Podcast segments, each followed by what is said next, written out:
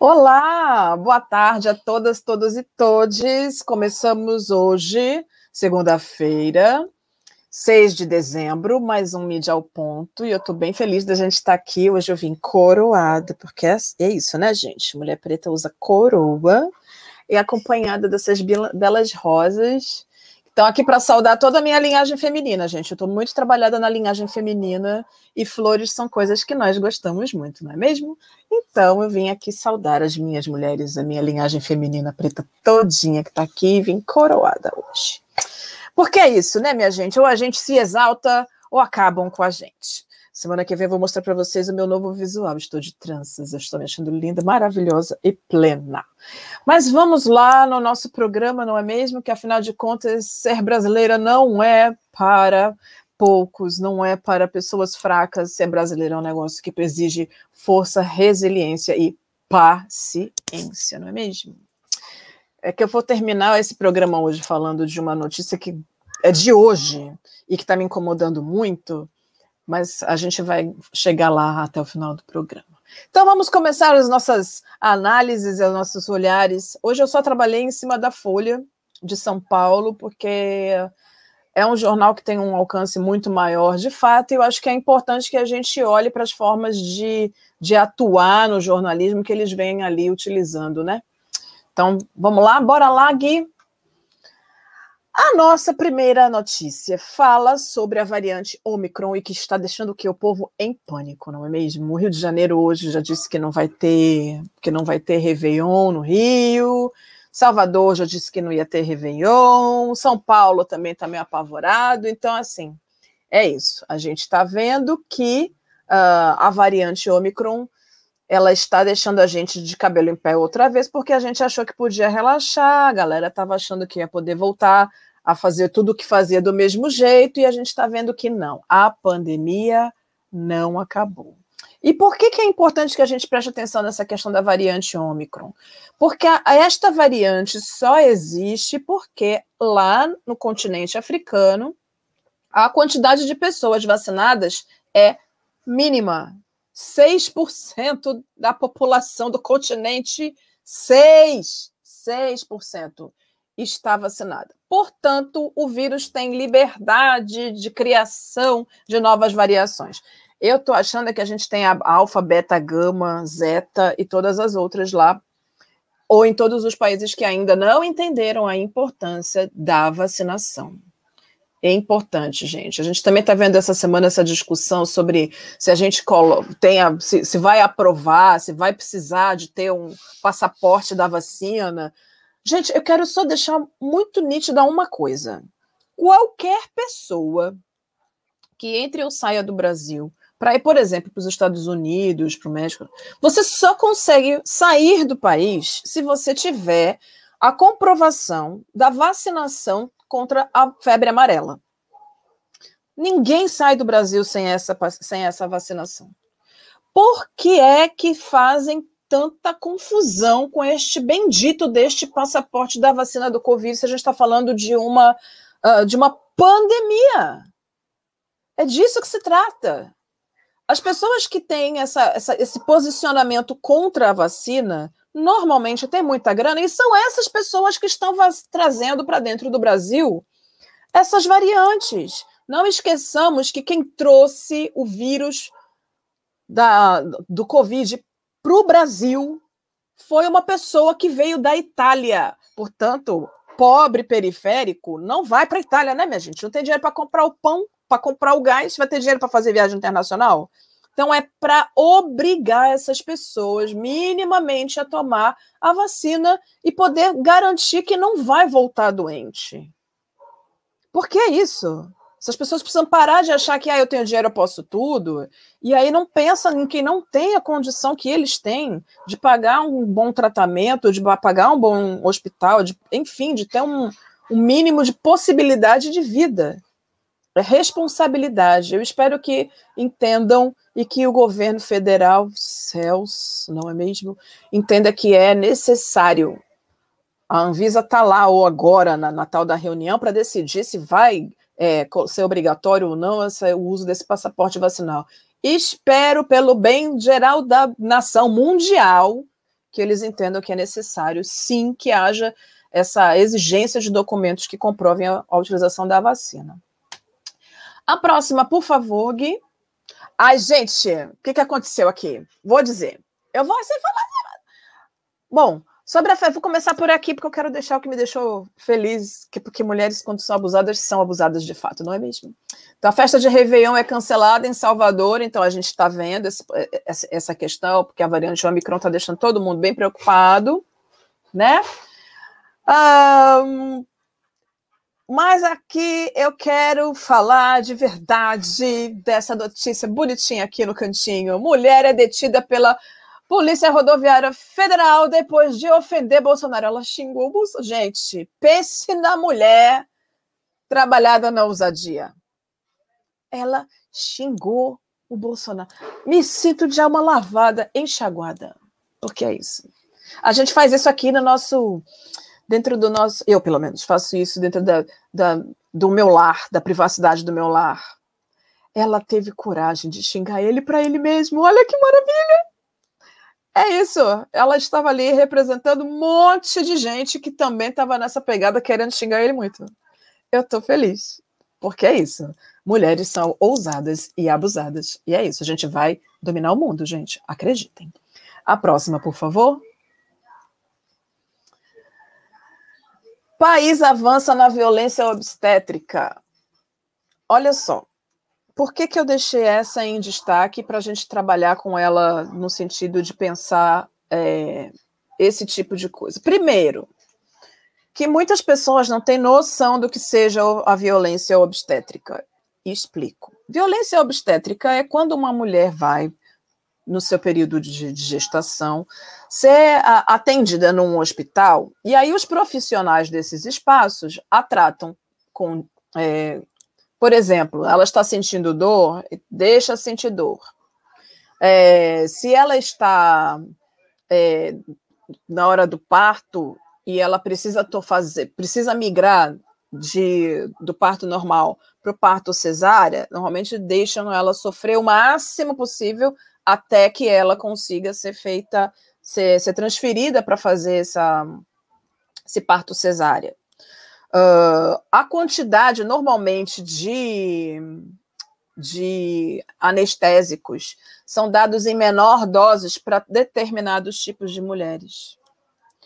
Uh, eu ouvi, eu, Eliane, euzinha aqui, ouvi do médico que fez o meu parto cesárea da minha filha mais nova, que a minha placenta era mais bonita do que o meu bebê.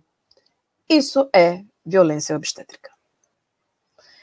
Quando foi que a gente começou a perceber que existia esse tipo de violência? Quando as mulheres começaram a reclamar, e aí a gente precisa aqui fazer o recorte racial, porque as maiores vítimas desse tipo de violência são mulheres negras. Mulheres negras, mulheres pobres, que vão buscar auxílio dentro das, das estruturas do SUS. E, e, é um espaço onde as pessoas são extremamente carentes e não há preparo para acolhimento dessas mulheres que já chegam em situação de vulnerabilidade ali dentro. E aí, uma outra coisa que vem junto com isso, e que começaram a falar muito disso agora, mas que é uma, uma coisa que já existe na vida da mulher pobre há muito tempo, que é a pobreza menstrual. Essas coisas estão casadas, porque quando a gente fala da pobreza menstrual, quando a gente fala da violência obstétrica, a gente está falando especificamente de um grupo só. Um grupo só de mulheres. Não são mulheres brancas que têm grana, que passam por esse tipo de coisa. Porque quem tem dinheiro paga pelo cuidado, paga pelo, pelo, pelo um bem cuidar. O que a gente tem visto na atualidade é que muitos profissionais da, da, da saúde uh, que têm entrado, e assim, a gente também vê que muitos profissionais da saúde da área de auxiliar de enfermagem têm feito cursos de doula. Doula, é, para quem não sabe, doula é aquela mulher que cuida dos partos que são feitos em casa. o que é, e aí tem esse nome bonito, mas se a gente for pensar nas nossas avós, a minha mãe, por exemplo, que hoje tem 78 anos, ela nasceu dentro da própria casa com aquelas que eram tidas como parteiras. Hoje a gente tem um nome bonito, chama doula, mas é isso, são parteiras, que tem outras técnicas, mas é a garantia do cuidado para essas mulheres, para que essa violência não aconteça com essas mulheres. E isso tem sido uma demanda do movimento de mulheres negras. E por quê? Porque a, o movimento feminista de mulheres brancas já tem esse processo em si. Elas não passam por, por, por essa violência como passam as mulheres negras e pobres. Então, esse cuidado é necessário para essas mulheres, principalmente as negras, mas as mulheres negras, pobres e as mulheres pobres, negras e não negras. Então, é importante que a gente observe esse processo e que exija também dos profissionais de saúde dentro da estrutura do SUS que trate essas pessoas com mais humanidade, porque a violência obstétrica traz uma série de outros problemas psicológicos para essa mãe, para esse filho que nasceu dessa mãe que sofreu violência. Então, é importante que a gente preste atenção nisso. E sim, a violência obstétrica está unida à questão da pobreza menstrual, que também está unida aos processos de não informação, por mais que a gente saiba que tem ainda, que já tem informação, mas em determinados espaços é, não se há acesso a anticoncepcionais, métodos contraceptivos, e aí a gente vê as coisas como elas estão o governo federal, o Estado, com E maiúsculo, precisa olhar para essa situação com mais cuidado e cuidar de suas mulheres. Afinal de contas, somos a imensa maioria. Quem está decidindo é a gente. A gente precisa de descobrir nosso poder no voto, minha gente. Ninguém derruba a gente, a gente já está caminhando para isso. A próxima, por favor, Gui. Por que, que eu pus isso daqui? Porque o problema climático está colocando um, uma cidade rica, vocês podem ver, né?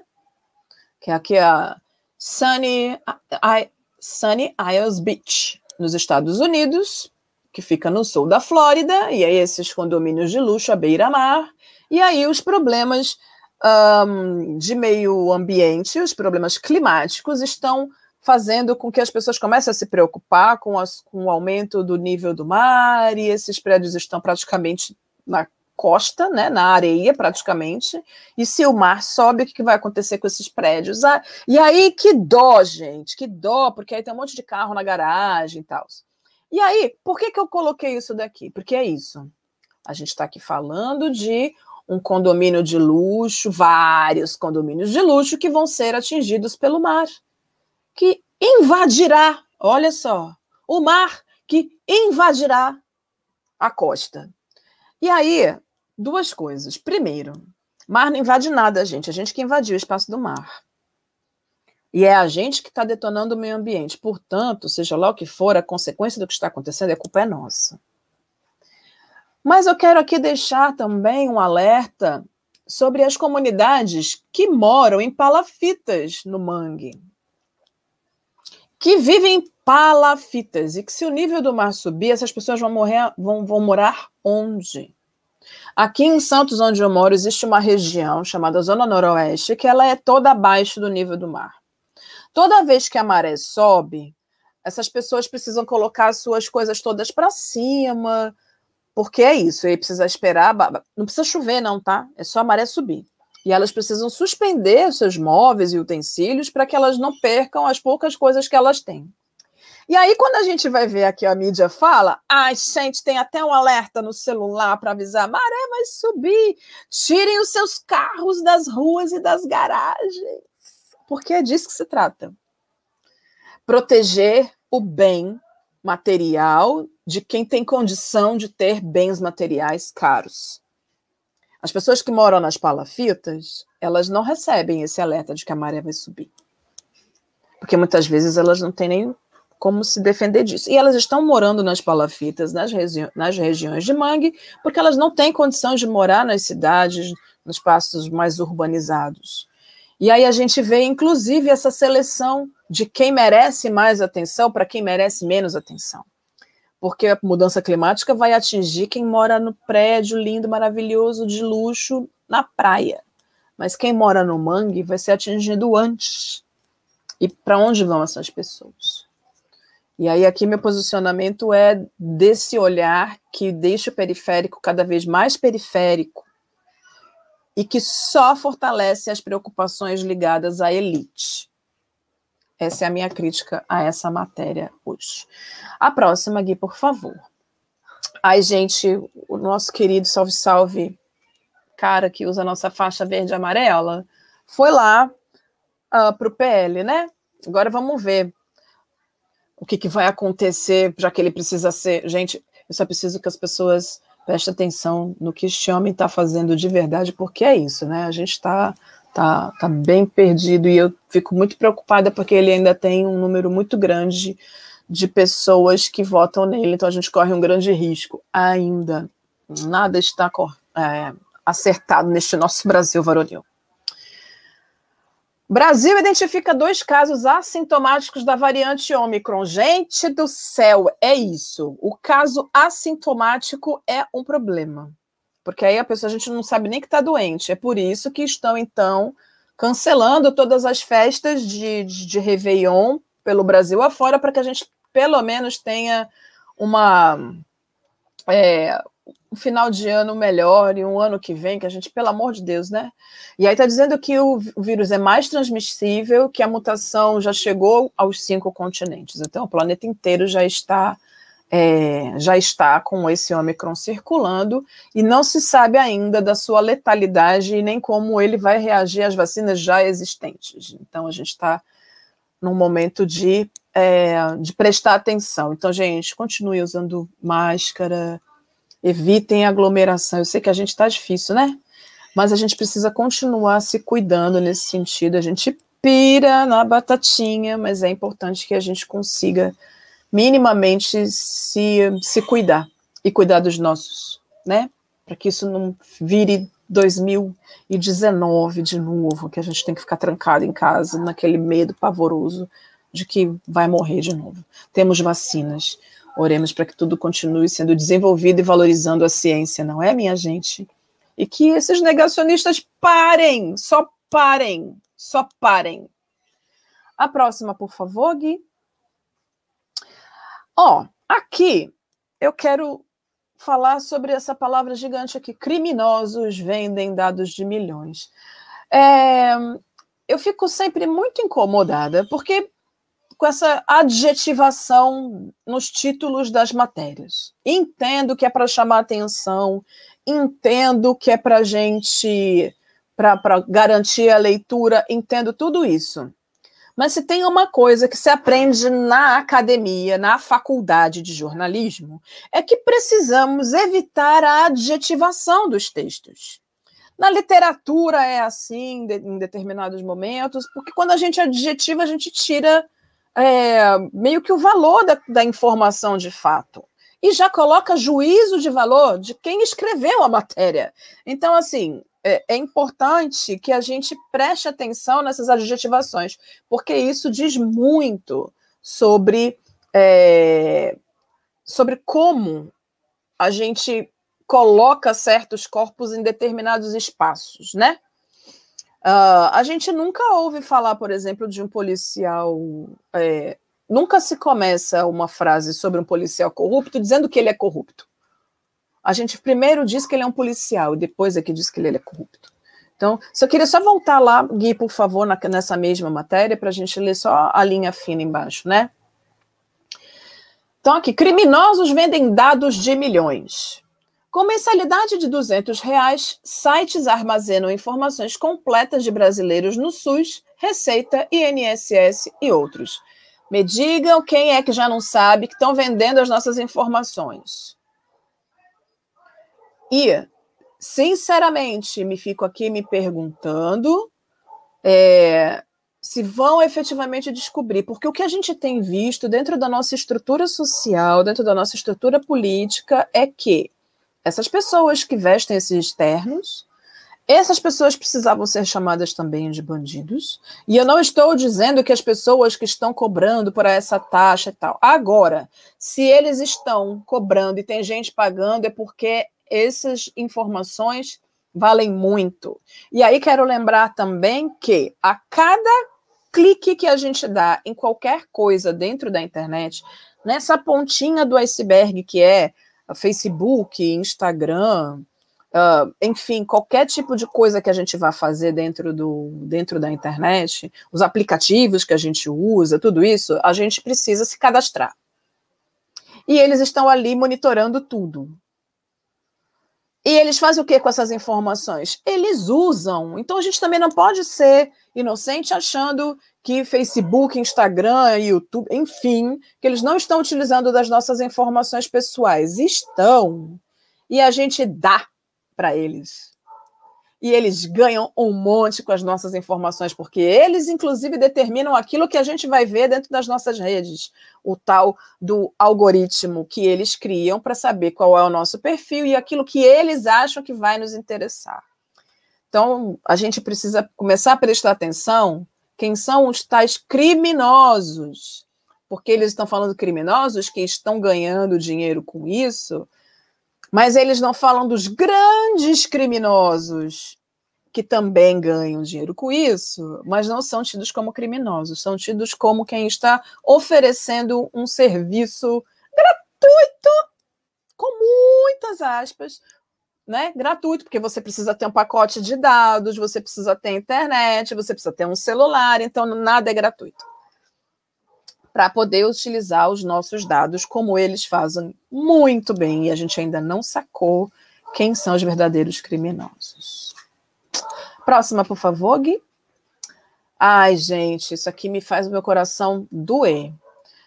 Uh, então, os moradores de rua de São Paulo dizem que eles são alvo de homofobia durante censo em São Paulo. Existe uma ação é, feita pela prefeitura para saber quantas pessoas moram nas ruas da cidade de São Paulo. E é, eles, os recenseadores, né, eles vão para falar com essas pessoas para fazer as contagens e um, e assim eles são atacados por esses recenseadores, né? Então a gente está aqui vendo aqui, né, que lá na Praça da Sé, no centro de São Paulo, os moradores de rua afirmam que os recenseadores perguntam se a pessoa é, se é viado ou se gosta de mulher. E a secretaria diz desconhecer esse tipo de coisa. Então, talvez não haja esse tipo de orientação dentro da secretaria. Mas não há autorização para que as pessoas façam esse tipo de pergunta para as pessoas que estão na rua. Do que isso interessa e por que que precisa usar termos pejorativos às pessoas que são homossexuais? O que que isso isso, isso deve ser um dado, sim, mas não ser questionado dessa forma. É necessário humanidade com os humanos. Morador de rua continua sendo gente que está ali naquela situação, muitas vezes não é nem por escolha própria, mas é por questões de falta de políticas públicas que garanta para essas pessoas um lugar para morar, um lugar para viver, que garanta para essas pessoas um espaço saudável de vida, de trabalho, uma, um espaço de, de, de existência existência, não resistência, mas de existência em si, em que a, a, se é homossexual, se é bissexual, se é heterossexual, que isso não importe, porque isso é violento demais.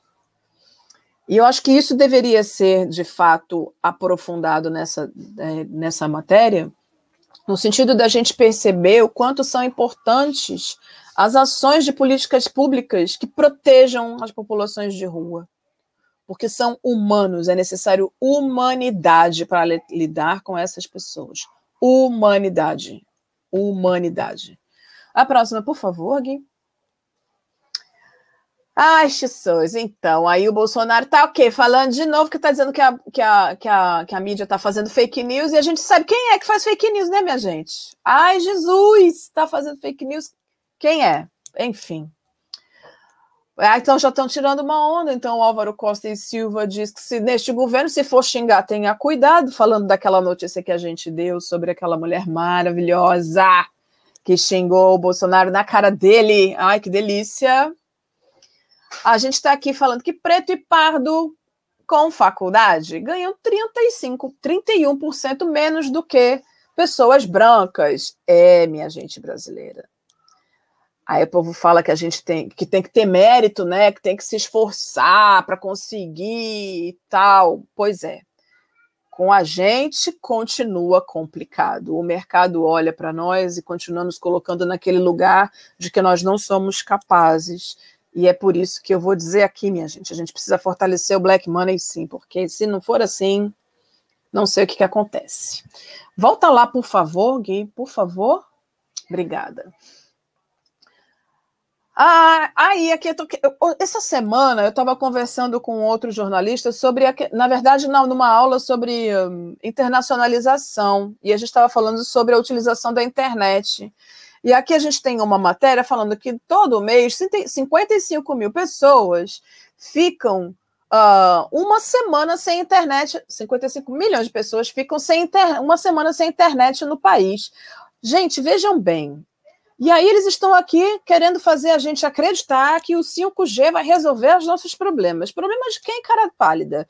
Porque, na verdade, se a gente não consegue ter acesso na nossa internet, no nosso celularzinho velho de guerra, minimamente um pacote de dados que nos faça ter uma internet de qualidade para, enfim, ficar só no Facebook, que é o que muita gente faz, ou no Instagram, ou, enfim, nas, nas redes sociais, como é que eles acham que a gente vai conseguir é, utilizar o 5G e até que ponto esse 5G vai é, alcançar essas pessoas que atualmente ainda não têm acesso nem ao 3G.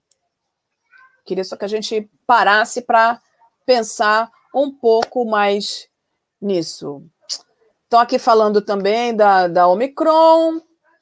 E é isso, está todo mundo apavorado com essa, com essa nova, com essa nova variante, né?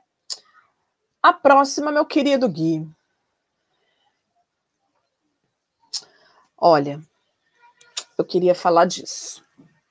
Essa é uma matéria que está na folha na capa da Folha hoje e que mostra uma senhora que tem 89, o, preste atenção, 89 anos. Ela tem. Ela tem 89 anos. Ela é quilombola, do Maranhão, e assim, a matéria aqui também, aqui, pelo menos na capa da, do, da, do jornal, não diz que ela é quilombola. Sim, ela é quilombola. E ela é quebradeira de castanha. Aí estão dizendo que, olha que coisa má. Gente, prestem atenção na imagem, tá? Prestem atenção na imagem. Essa mulher vive numa pobreza extrema uma, numa situação de vulnerabilidade profunda e ela estar viva aos 89 anos nessas condições é um milagre. E aí a matéria diz, a chamada diz: quebradeiras de coco de babaçu criam consórcio para alcançar mercado internacional. A quebradeira Maria Gomes da Silva, de 89 anos, trabalha perto de sua casa, na zona rural de Largo do Junco, no Maranhão, cooperativas e associações de mulheres almejam ganhar escala. Eu não quero que você tire, por favor, Gui, dessa imagem. Eu quero falar junto com a dona Maria Gomes da Silva. Ela aqui do meu ladinho. Quem vai ganhar dinheiro nesse mercado internacional? A Natura já faz isso, a Avon já faz isso, e a gente consome esse produto. Eu quero que vocês saibam que essas mulheres ganham em torno de 25 centavos por quilo de coco semente que elas coletam. Não é uma. Isso acontece nas, nas comunidades da mata no Amazonas, a gente no Amazonas, no Pará, né, na, na, na, na região amazônica, isso acontece nas, nas regiões quilombolas, que ainda tem é, essa acesso a essas matas, porque elas preservaram essas matas, não entraram no processo de, uh, de destruição da mata em si. E fazem isso para ganhar até 25 centavos por quilo de coco que elas quebram? Digam-me, pessoas queridas, quem é que vai ganhar nesse mercado internacional? Elas. Quem é que está encabeçando essas cooperativas? Qual a vantagem da dona Maria de trabalhar perto da casa dela numa situação dessas?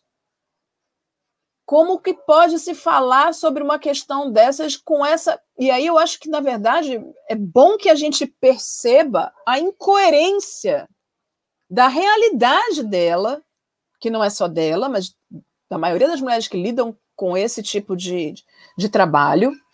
E quem, quem está ganhando com esse mercado internacional? Quem está organizando essa ponte? Não são elas com certeza não são elas. Então, fico profundamente incomodada quando se coloca uma pessoa numa situação de miserabilidade como é esta, com um discurso de que, nossa, que legal, ela trabalha perto da casa dela, nossa, que legal, ela é dona, ela já faz parte de uma cooperativa de mulheres que estão atuando nesse sentido. É bom para quem? é bom para quem? A próxima imagem, Gui, por favor. Aí aqui, aqui a gente está falando, e aí a gente está lá falando da, da, quebradeira de cuco lá no Maranhão. E aí, olha que coisa bonita. GSI libera garimpo nas, em áreas preservadas da Amazônia. Ou seja, daqui a pouco não vai ter nem coco para elas quebrarem, né, minha gente? Porque é isso empresas com embargo do IBAMA foram autorizadas a explorar mineração em regiões de fronteira. Pessoas, a gente precisa parar esse processo, porque eles não estão entendendo. E é isso. Quando começaram, quando o nosso presidente disse lá que ia acabar com a queimada ilegal, que ia acabar com a derrubada ilegal, que ia acabar com a mineração ilegal, ele estava dizendo: eu vou legalizar tudo. E é isso que a gente está vendo nesse momento. E eu estou traba ficando trabalhada no ranço cada vez mais profundo dessas pessoas. Gui, eu queria, eu queria ser feliz um pouquinho agora, se possível, não é? E aí eu quero aqui falar com vocês. Na verdade, esse documentário é a nossa dica cultural. Hoje a gente não vai ter dica de leitura aqui. É isso, meu amor. Muito obrigada. Gente, eu adoro fazer essas coisas ao vivo que a gente fica como? Deixando as pessoas assim vendidas. É porque o que acontece? É, é para mim é muito importante que a gente fale desse documentário Invisíveis, que foi lançado em 30 de novembro, tá? Que está lá no YouTube. E uh, eu vou ler aqui então o release sobre esse documentário. E enquanto eu vou lendo, Gui, eu queria que você fosse mostrando a carinha linda e preta dessas pessoas que fazem parte desse lindo trabalho que fala sobre a questão racial. Documentário Invisíveis está lá no YouTube. Procurem lá no YouTube e assistam. Depois deixem seus comentários aqui. Enfim, deem dicas de, do que mais vocês gostariam de ver. A Isabela, semana passada, falou que a gente tinha que ver a cor púrpura. Vocês foram, minha gente? Eu estou em Santos, ainda não chegou aqui na, na província a cor púrpura, mas vai ser muito importante assistir mesmo, porque é isso, né? A gente precisa fortalecer o nosso pensamento.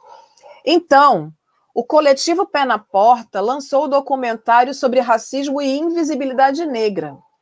E ele está lá disponibilizado já gratuitamente no YouTube desde terça-feira às 20 horas. Então, Raju, racismo, injúria racial, baixos salários e assédio moral são apenas alguns dos obstáculos enf enfrentados pela população negra nas relações de trabalho.